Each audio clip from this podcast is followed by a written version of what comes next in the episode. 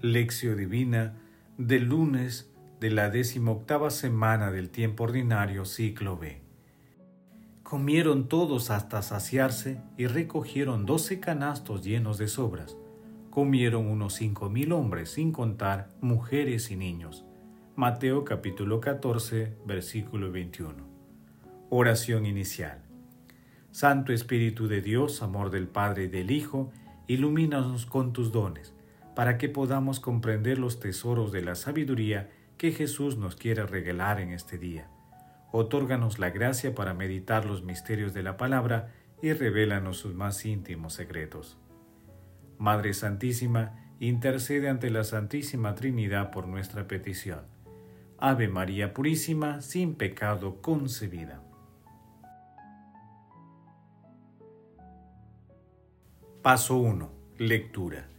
Lectura del Santo Evangelio según San Mateo capítulo 14 versículos del 13 al 21.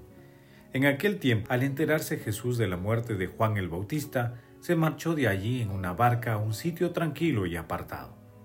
Cuando la gente lo supo, lo siguió por tierra desde los pueblos.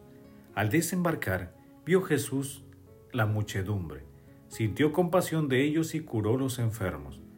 Como se hizo tarde, se acercaron los discípulos a decirle, Estamos en despoblado y es muy tarde. Despide a la multitud para que se vayan a los poblados y compren algo de comer.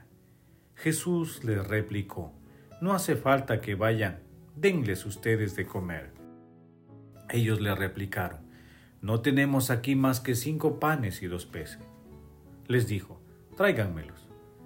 Mandó a la gente que se sentaran sobre la hierba y tomando los cinco panes y los dos peces, levantó los ojos al cielo, pronunció la bendición, partió los panes y los dio a los discípulos y los discípulos se lo dieron a la gente. Comieron todos hasta saciarse y recogieron doce canastos llenos de sobras. Comieron unos cinco mil hombres, sin contar mujeres y niños. Palabra del Señor, gloria a ti Señor Jesús.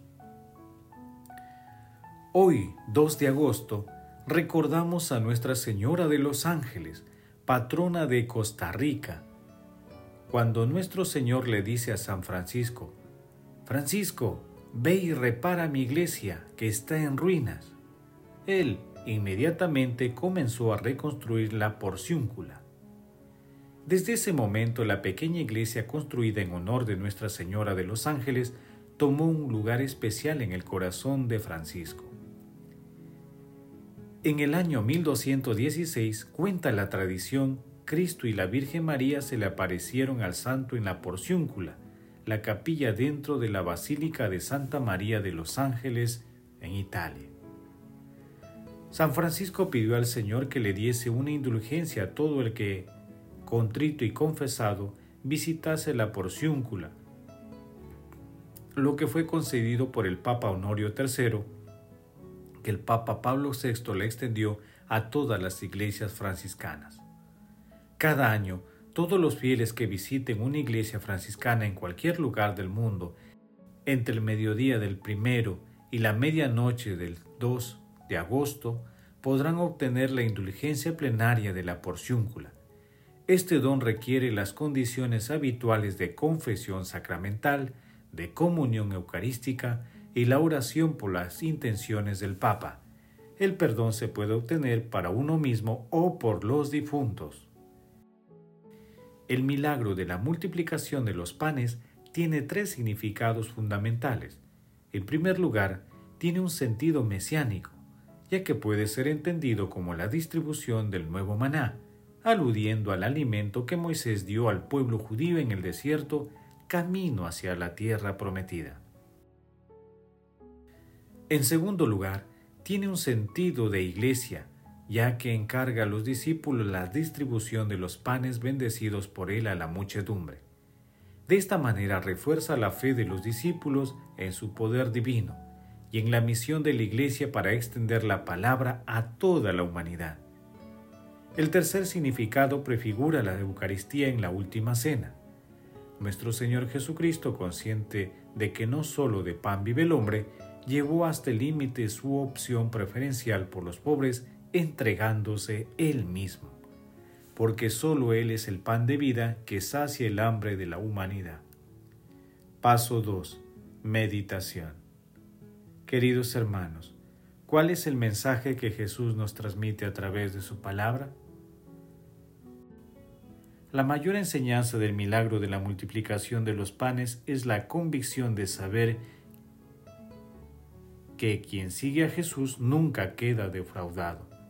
Si afrontamos situaciones difíciles sin ceder a la tentación de la duda y el desánimo y nos abandonamos al poder de la gracia, recibiremos la fuerza necesaria para llevar a cabo la misión encomendada.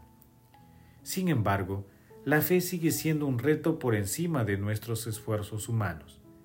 Es imprescindible invocar al Espíritu Santo para que nos otorgue esta gracia. El hombre, la humanidad, en el estrepitoso fracaso de muchos de sus esfuerzos y aspiraciones, es consciente de que necesita la ayuda que solo viene de lo alto. Esta ayuda es un don gratuito, de un valor inconmensurable, que viene del amor de Dios de su compasión por nuestros pecados. Hermanos, respondamos a la luz de la palabra. ¿Creemos y seguimos con firmeza a nuestro Señor Jesucristo? ¿Creemos que Él es capaz de saciar nuestra hambre? ¿Tenemos los sentimientos de compasión, misericordia y solidaridad con nuestros hermanos más necesitados?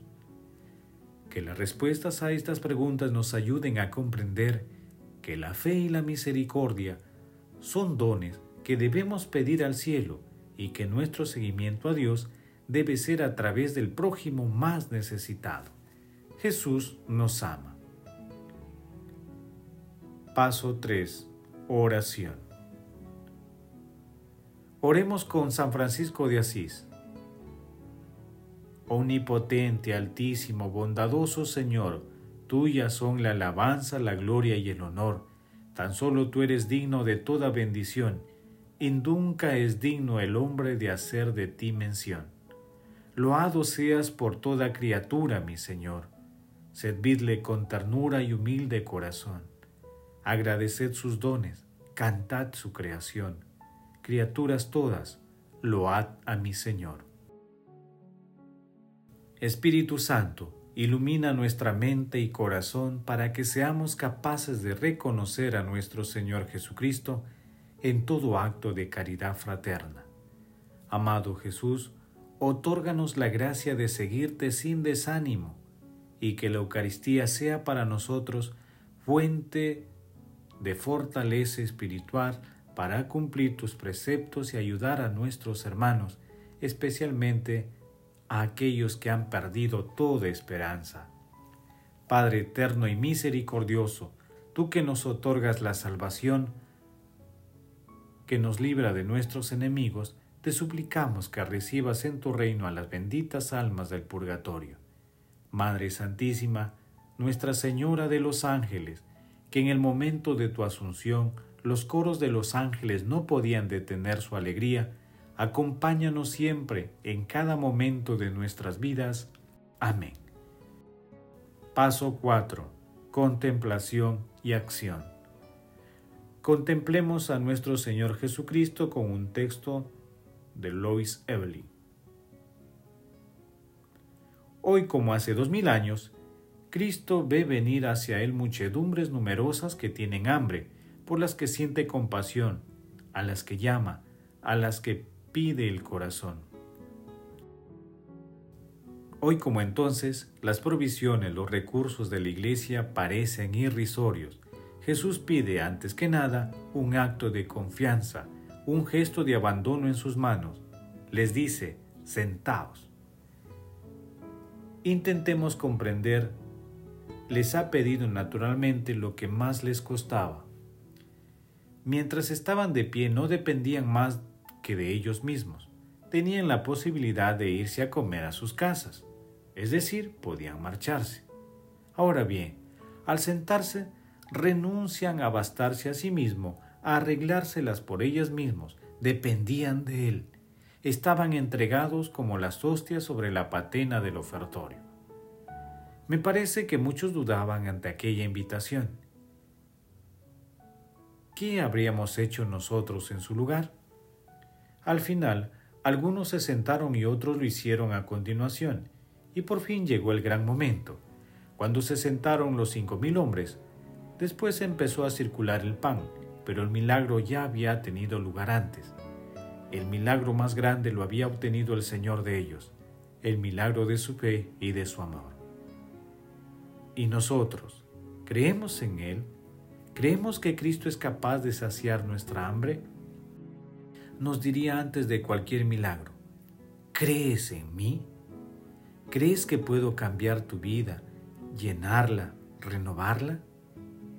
¿Crees que soy bastante poderoso y que te amo bastante para que puedas vivir gracias a mí una vida diferente de la que has vivido hasta ahora, de la que has vivido sin mí?